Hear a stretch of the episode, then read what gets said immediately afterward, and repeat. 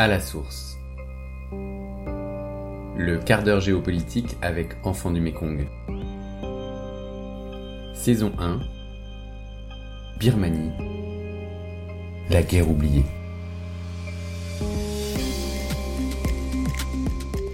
Après la Seconde Guerre mondiale, c'était l'un des pays d'Asie les plus riches et les mieux éduqués.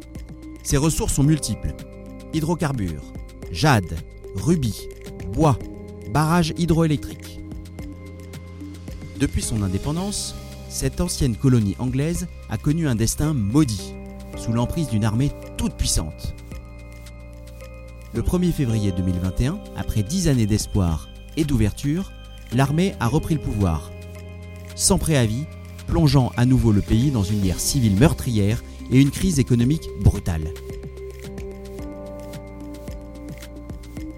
Nous parlons aujourd'hui de la Birmanie quand personne n'en parle. Pourquoi un tel silence? Pourquoi ce désintérêt de la communauté internationale pour un pays si stratégique, limitrophe de la Chine et de l'Inde? Mais surtout, pourquoi ce silence coupable vis-à-vis d'une guerre civile qui va à l'encontre de tous les standards de l'Organisation des Nations Unies?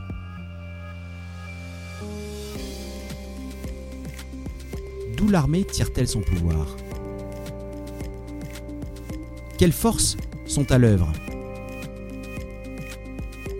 Aung San Suu Kyi aurait-elle pu réussir?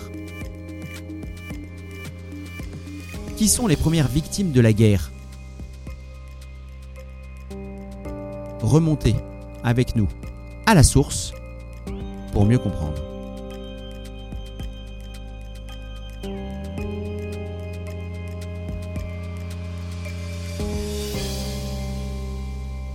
Bonjour Antoine, Bonjour Guillaume.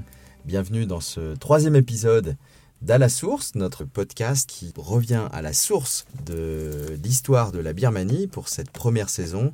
Et euh, Antoine, tu nous as expliqué dans le premier épisode euh, ce qu'était l'armée birmane, la Tatmadaw. Dans le second épisode, on a euh, échangé à propos des ethnies minoritaires birmanes.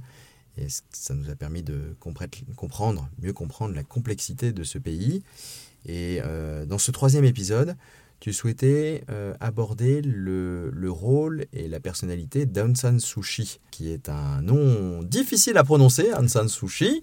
Le monde entier connaît cette dame puisque c'est, euh, elle est d'abord euh, prix Nobel de la paix hein, en 1991. Mais avant ça, euh, elle s'inscrit dans une histoire familiale. Euh, c'est la fille du général Aung San qui euh, a permis l'indépendance du pays. Euh, Est-ce que tu peux nous décrire cette personne? Euh, Peut-être euh, on peut s'imaginer un peu son enfance. Elle a vu son père euh, euh, se faire assassiner sous ses yeux, je crois. hein. Alors non, je ne crois pas. Euh, mais en effet, il y a un peu euh, une malédiction qui pèse sur Aung San Suu Kyi. Euh, elle a connu de nombreux, nombreux drames, ce qui fait aussi le, charisme de son personnage. hein. En réalité, pour comprendre la Birmanie d'aujourd'hui, il faut vraiment comprendre quelle est cette figure d'Aung San Suu Kyi.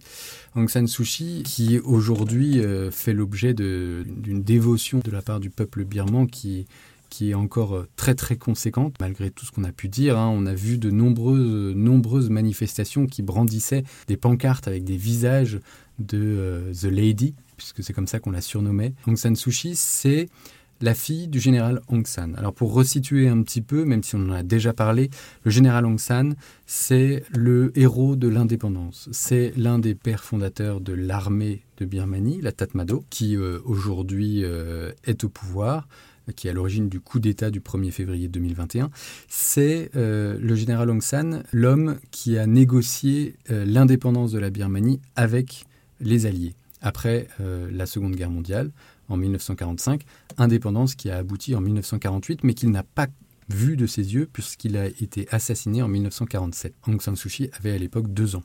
Elle s'est réfugiée avec sa mère, d'abord en Inde, si ma mémoire est bonne, puis aux États-Unis. Et euh, pendant assez longtemps, en fait, euh, elle n'a pas eu de rôle particulier dans la Birmanie. C'était une, réfugiée, euh, mère de famille d'un universitaire d'Oxford, Michael Harris. Quelque part, une femme sans histoire en dehors de ses débuts tragiques. À l'époque, la Birmanie connaît une dictature militaire terrible sous la férule de Ne Win. Et puis, euh, il y a ces événements de 1988, une contestation populaire qui naît en Birmanie, qui est d'abord une contestation populaire pour des raisons économiques, une crise économique que connaît le pays, euh, qui va se transformer en contestation politique assez rapidement. Et à l'époque, Aung San Suu Kyi, un peu par le hasard des choses, est au chevet de sa mère en Birmanie. Euh, Alors, elle n'y vivait pas?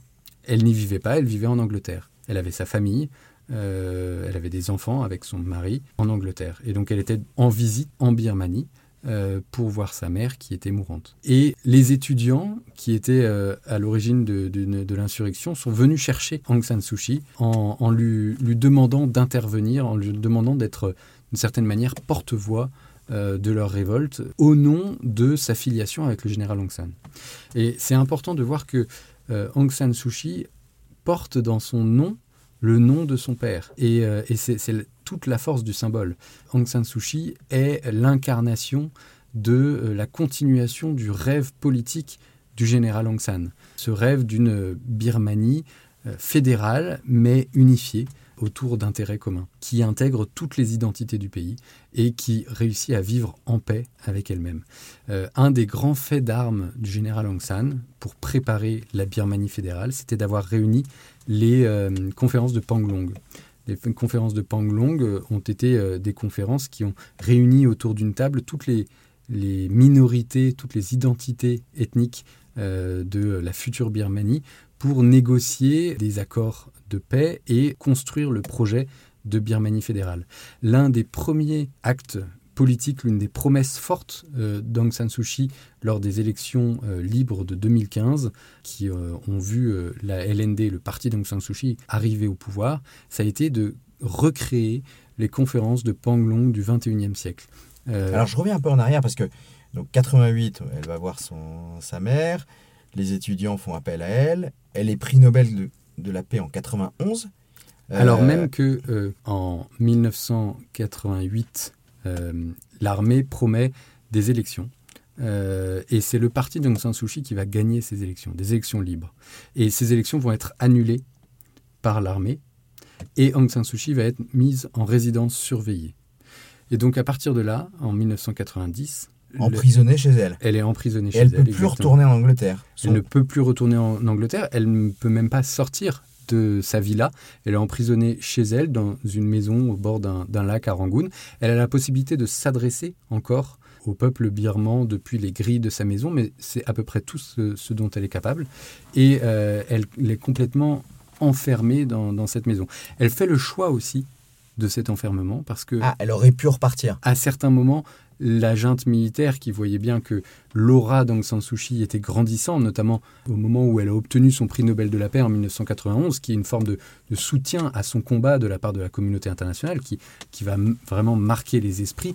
Elle devient une prisonnière encombrante pour la junte militaire. Elle devient une prisonnière qui, euh, qui a une voix qui porte bien au-delà des frontières du pays. Et donc, ils vont essayer de, euh, de s'arranger pour euh, lui proposer de retourner euh, en Angleterre pour retrouver sa famille.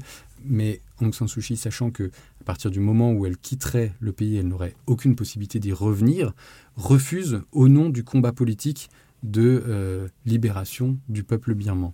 Et donc c'est aussi, c'est certes une icône politique, mais c'est une icône martyre au nom de, ses choix. Ce sont des choix qui, qui ont, été très forts. Hein. Elle a été jusqu'à euh, refuser de, retourner chez elle, alors même que son mari a déclaré un cancer et qu'il mourra pendant sa captivité. Il mourra sans qu'elle ait pu le revoir. On le voit très bien dans le film The Lady. Elle est donc euh, assignée à résidence pendant combien? 15 ans? 20, ans? 20 ans, de 1990 à 2010. Alors c'est un sacrifice euh, immense, indescriptible. Euh, et quel sacrifice pour son pays. Alors comment se fait-il que cette femme qui a sacrifié 20 ans de sa vie, qui a fait le choix de ne plus voir son mari pour finalement euh, euh, sauver son pays, hein, comment se fait-il que l'histoire se soit retournée contre elle après Et notamment, on sait que l'Occident, finalement, l'a vue d'un autre œil. Euh, à partir de 2015. Ouais. Euh, vous savez, il y a une phrase qui dit euh, il ne faut pas rencontrer ses idoles. Et eh ben, c'est peut-être un peu ce qui s'est passé pour l'Occident. C'est-à-dire que Aung San Suu Kyi était une icône martyre qui avait un aura de combattante pour la liberté. Et elle est arrivée au pouvoir par le biais des élections libres de 2015, organisées dans le cadre de processus de transition démocratique. Et donc, à partir de là, Aung San Suu Kyi s'est révélée être une femme politique d'une grande habileté, avec un projet politique, mais qui avait aussi un agenda. Et ce que l'Occident n'a pas du tout apprécié, c'est de voir que euh, cette icône dans laquelle on voyait une défenseuse de la liberté à tout prix était capable de concessions. Euh, il faut voir que à cette époque-là, il y a en Birmanie une crise, euh, une crise internationale, qui est la crise des Rohingyas.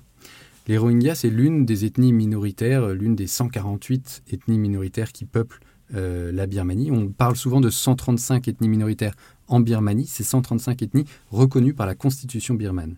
Mais en, en ah, réalité, donc il y en a 13 autres? Il existe d'autres ethnies qui ne sont pas reconnus et donc qui n'ont pas le statut de citoyen. Et c'est un point important parce que c'est un débat au sein de, la Birmanie qui est hérité de la période coloniale, en l'occurrence au moment euh, où euh, l'État birman se construit et les constitutions successives vont être créées.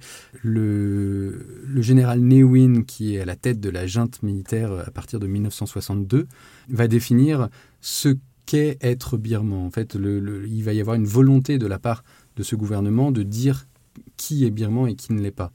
Et Donc ces Rohingyas. En réaction à la colonisation anglaise, ils ne vont pas reconnaître comme birman certaines identités culturelles qui, hmm. qui ont été en fait, euh, qui sont des, des, familles issues de la migration de l'empire euh, colonial anglais. Et ces Rohingyas en fait sont considérés comme d'une certaine manière par les Birmans le reliquat de, euh, de la migration euh, qui venait de l'Inde ou du Bangladesh en Birmanie, qui, sont, qui ont le tort d'être musulmans quand euh, les Bamars sont bouddhistes. Et, et donc, ces gouvernements, ce gouvernement de Win et puis les, les, suivants, ne vont pas reconnaître la citoyenneté birmane aux Rohingyas. Et au fur et à mesure que les années passent, les Rohingyas vont servir un peu de bouc émissaire dans, euh, dans les crises que connaît la Birmanie. Notamment au, moment des crises économiques, eh ben, il y a, y a euh, une, vision un peu euh, des, des, Rohingyas comme, comme les responsables, tout, comme les Juifs ont pu être à une époque les boucs émissaires en Europe. Mmh. Donc il va y avoir des pogroms organisés sur certains quartiers musulmans, certains quartiers habités par les Rohingyas. Jusqu'à ce génocide de 2017 2018. Exactement. Où là, on a vu des centaines de milliers de Rohingyas fuir euh, vers le Bangladesh.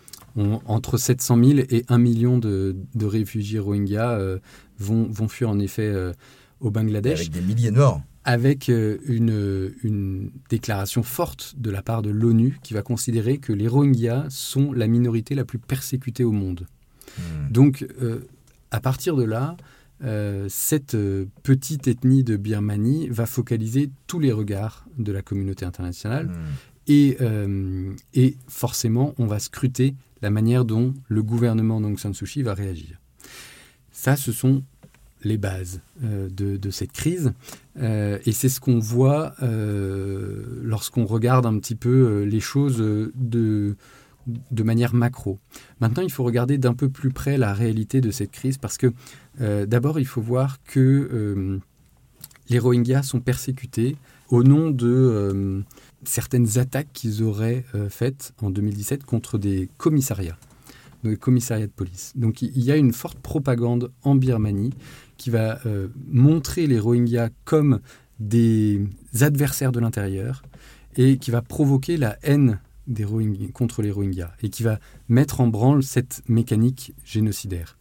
Ensuite, il faut voir que euh, ceux qui sont à l'œuvre et à la manœuvre dans cette euh, persécution des Rohingyas, c'est essentiellement les militaires.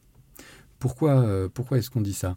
Parce que, comme j'ai pu l'expliquer dans les épisodes précédents, l'organisation du pouvoir à partir du moment où l'armée a proposer euh, un programme de transition démocratique est telle que la Constitution de 2008 assure à l'armée euh, la mainmise sur certains ministères et, pouvoirs régaliens, hmm. qui sont la défense, qui sont le ministère de l'Intérieur et qui sont le ministère des Frontières, qui administre les frontières. Or, l'État Rakhine, l'État dans lequel euh, les Rohingyas sont persécutés, est typiquement un État côtier, donc de frontières, qui tombe sous la coupe de, euh, des militaires. C'est également le, ministère de l'Intérieur qui est à la manœuvre, puisque ce, on accuse les Rohingyas d'avoir persécuté, d'avoir attaqué des commissariats. Et, et, et ensuite, ce sont des milices euh, et il y a de nombreuses euh, vidéos qui ont circulé qui montrent que ces milices étaient quand même particulièrement entraînées et parfois euh, ressemblaient fortement à des forces paramilitaires affiliées à l'armée, qui étaient souvent à l'origine des pogroms à l'encontre des quartiers Rohingyas. Et donc, ce qui apparaît en, filigrane dans, dans, cette affaire, c'est que certes, le gouvernement et Aung San Suu Kyi était à la tête du pays au moment où il y a eu le génocide, mais pour autant, ça ne veut pas forcément dire que c'est son gouvernement qui a organisé la persécution. Ce que tu es même en train de dire, c'est que l'armée aurait euh, presque même manigancé ça pour décrédibiliser Aung San Suu Kyi. Alors, c'est une hypothèse. C'est une hypothèse.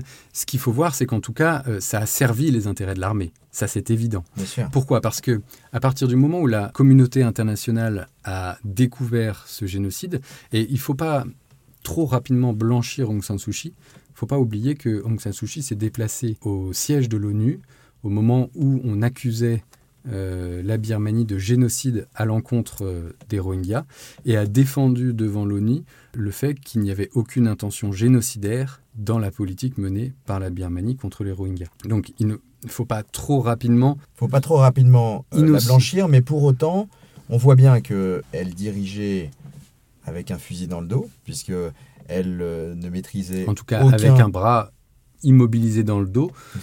Avec, en tout cas, elle ne maîtrisait aucun des ministères régaliens, ni la défense, ni l'armée bien évidemment, ni la police, ni le, etc. Donc euh, son pouvoir était très limité, d'une part. Et d'autre part, on voit bien qu'il y avait probablement une manigance de la part de l'armée qui euh, finalement euh, s'est engouffrée dans, cette, dans ce drame des Rohingyas pour, euh, pour piéger Aung San Suu Kyi. Et, et, l'Occident est tombé dans le panneau puisque du jour au lendemain, on, a complètement abandonné cette femme. Exactement. Du jour au lendemain, en fait, Aung San Suu Kyi a perdu tous ses euh, soutiens à l'international. On a même parlé à une époque, je ne sais pas si vous vous souvenez, de euh, lui retirer son prix Nobel de la paix. C'est allé jusque-là. Il y a eu des pétitions à l'international qui demandaient à ce qu'on on lâche Aung San Suu Kyi. Mais comment peut-on à ce point porter au nu quelqu'un euh, pour ensuite euh, presque la diaboliser. C'est fou, hein. ça bah, montre euh, le manque de subtilité, de, de nuance de nos médias. Alors, le manque de nuance des médias et surtout, ça montre l'ignorance des mécaniques politiques à l'œuvre au sein de la Birmanie à cette époque. il, y a, il y a finalement peu de place à la nuance au, moment de la crise des Rohingyas. Le simple fait de parler de génocide fait qu'on ne regarde plus euh, ce, qui, ce qui est à l'œuvre sur le terrain et euh, cherche à trouver euh, quelqu'un à accuser. Et en l'occurrence, Aung San Suu Kyi est le coupable idéal. Aung San Suu Kyi qui avait déjà rencontré la Chine à cette époque et qui est prête à tout pour maintenir l'unité de son pays. Parce que, encore une fois, la priorité de son mandat à cette période, c'est de recréer l'unité de la Birmanie. Et euh, ça explique aussi sans doute euh, les raisons pour lesquelles elle euh, ne s'oppose pas de manière frontale à l'armée pendant ce, mandat. Elle a un fusil dans le dos, comme tu le disais tout à l'heure, mais elle a aussi pour aspiration de parler autant aux Bamars, qui sont souvent des pro-militaires, que aux ethnies minoritaires. Elle veut parler à toute la Birmanie. Et il y a une forte partie de la Birmanie à cette époque-là qui adhère totalement aux thèses à l'encontre des Rohingyas. Donc il faut à aucun moment elle ne veut se les mettre à dos non plus. Elle ne veut pas diviser, elle veut créer l'unité. Et elle est prête à tous les sacrifices pour ça. C'est euh, du pragmatisme politique. Du pragmatisme politique qui va lui coûter son aura internationale et qui va très certainement, à mon sens, euh, permettre aux militaires le coup d'État du 1er février 2021. Parce que je pense que si Aung San Suu Kyi avait gardé ses appuis à l'international, le général Ming Honglai n'aurait pas pu faire son coup d'État et récuser les élections de 2020 comme il l'a fait en toute impunité. Ce que tu es en train de dire, c'est que indirectement, et bien sûr, ce n'était pas la volonté de, de l'Occident, mais indirectement, en ayant euh, fait un virement à 180 degrés vis-à-vis de San Suu Kyi, euh, l'Occident euh, a permis la guerre civile qui aujourd'hui qui sévit en Birmanie. D'une certaine façon, oui. Oui, oui, on, peut dire que l'Occident a, a, participé à l'isolement d'Aung San Suu Kyi, qui l'a rendu fragile et du coup qui a permis aux militaires de reprendre le pouvoir euh, sans craindre aucune condamnation à l'international. Alors j'exagère un peu sans craindre aucune condamnation à l'international, mais en tout cas euh, sans craindre que euh, les intérêts étrangers ne viennent contrevenir à leur coup. Alors Permets-moi un bond en, avant. On, enregistre ce podcast en juin 2023. Euh, Aung San Suu Kyi, maintenant, où en est-elle? Est-ce que tu peux nous faire un petit état de... Alors, euh, au 1er février 2021, euh, Aung San Suu Kyi a été euh, arrêté avec son gouvernement par les militaires au titre de... alors, parce qu'il contestait les élections parlementaires de novembre 2020 et emprisonné. Et puis ensuite, il y a eu une série de procès qui ont eu lieu en 2022 et qui ont abouti fin 2022 à une condamnation au total de 77 ans de prison pour Aung San Suu Kyi. Pour mémoire, Aung San Suu Kyi euh, est né en 1945, donc c'est quand même une personne âgée aujourd'hui. Donc euh, ça veut dire concrètement qu'elle finirait ses jours en prison. Alors il faut voir que les procès euh, sont multiples. on l'accuse de, trahison, mais on l'accuse aussi de euh, corruption euh, dans le, choix de la location d'un hélicoptère pour euh, un parlementaire. La, On l'a emprisonné pour avoir importé des Tokiwoki. Pour avoir importé des Tokiwoki, exactement. Tout était un peu bon pour, pour créer la confusion et accumuler un, un, grand nombre de petites sentences qui permettent aujourd'hui à la junte militaire d'enfermer Aung San Suu Kyi euh, sans, que, sans que personne ne, réagisse parce que on, ne l'accuse pas aujourd'hui d'avoir trahi son peuple. On l'accuse sur des petites choses administratives. C'est un peu de la tambouille interne, mais ça permet de rester sous la coupe des militaires. L'ONU s'est prononcée très très tardivement sur le sort d'Aung San Suu Kyi. Je crois que la, la, première résolution euh, qui demande la libération d'Aung San Suu Kyi à la junte militaire a été euh, publiée par l'ONU il y a quelques semaines. profitant. Donc deux ans après. Donc deux ans après, exactement. Et ça, c'est le signe de, du soutien dont bénéficie la junte militaire en Birmanie, qui est deux soutiens extrêmement forts et puissants au niveau de l'ONU, qui sont la Russie et la Chine. la Chine euh, parce qu'elle a des intérêts stratégiques. La Birmanie a toujours fait partie des nouvelles routes de la soie pour la Chine et la Chine doit autant parler à la junte militaire que aux rebelles et aux insurrections euh, en cas de, victoire de ceux-ci. Et donc elle, s'assure, euh, en ayant un pied dans chaque camp, de pouvoir continuer dans ses travaux d'infrastructure et ses intérêts commerciaux à terme. Et puis la Russie, la Russie qui est un allié euh, peut-être d'opportunité pour, euh, pour la, Birmanie, puisque euh, Moscou et Naïpido sont devenus deux gouvernements ONI à peu près en même temps, au moment de la guerre en Ukraine et de la guerre en Birmanie, et ce qui a créé un rapprochement des deux gouvernements. Aujourd'hui, on sait que Moscou fournit des armes euh, à la junte militaire, des armes qui sont extrêmement meurtrières, puisque dans cette logique de guerre civile, euh, on parle souvent de, guérilla, euh, de bataille d'infanterie. Aujourd'hui, la junte militaire est équipée de, bombardiers et privilégie énormément, ça a été un petit peu le virage de 2022 privilégie les bombardements au combat au sol parce que son objectif aujourd'hui c'est de gouverner par la terreur, de montrer que n'importe qui peut être touché à n'importe quel moment.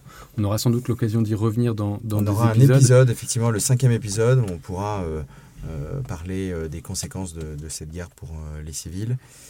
merci Antoine de cette explication de la vie de Aung San Suu Kyi. dans le prochain épisode, on va revenir sur le coup d'État du 1er février 2021. Et, et, puis on va faire un focus sur le soulèvement de la population, le soulèvement des civils. Ça, c'est quelque chose d'assez nouveau, même s'il y avait eu des manifestations, on s'en souvient, qui avaient été réprimées dans le sang, euh, manifestations dans les années 80 et 90. On a tous euh, en tête euh, ces moines qui avaient été réprimés par, par l'armée. En 2007. En 2007. Et là, cette fois-ci, c'est une marée qui, qui s'est soulevée et on pourra décrire un petit peu mieux comment ça s'est passé. Merci beaucoup Antoine.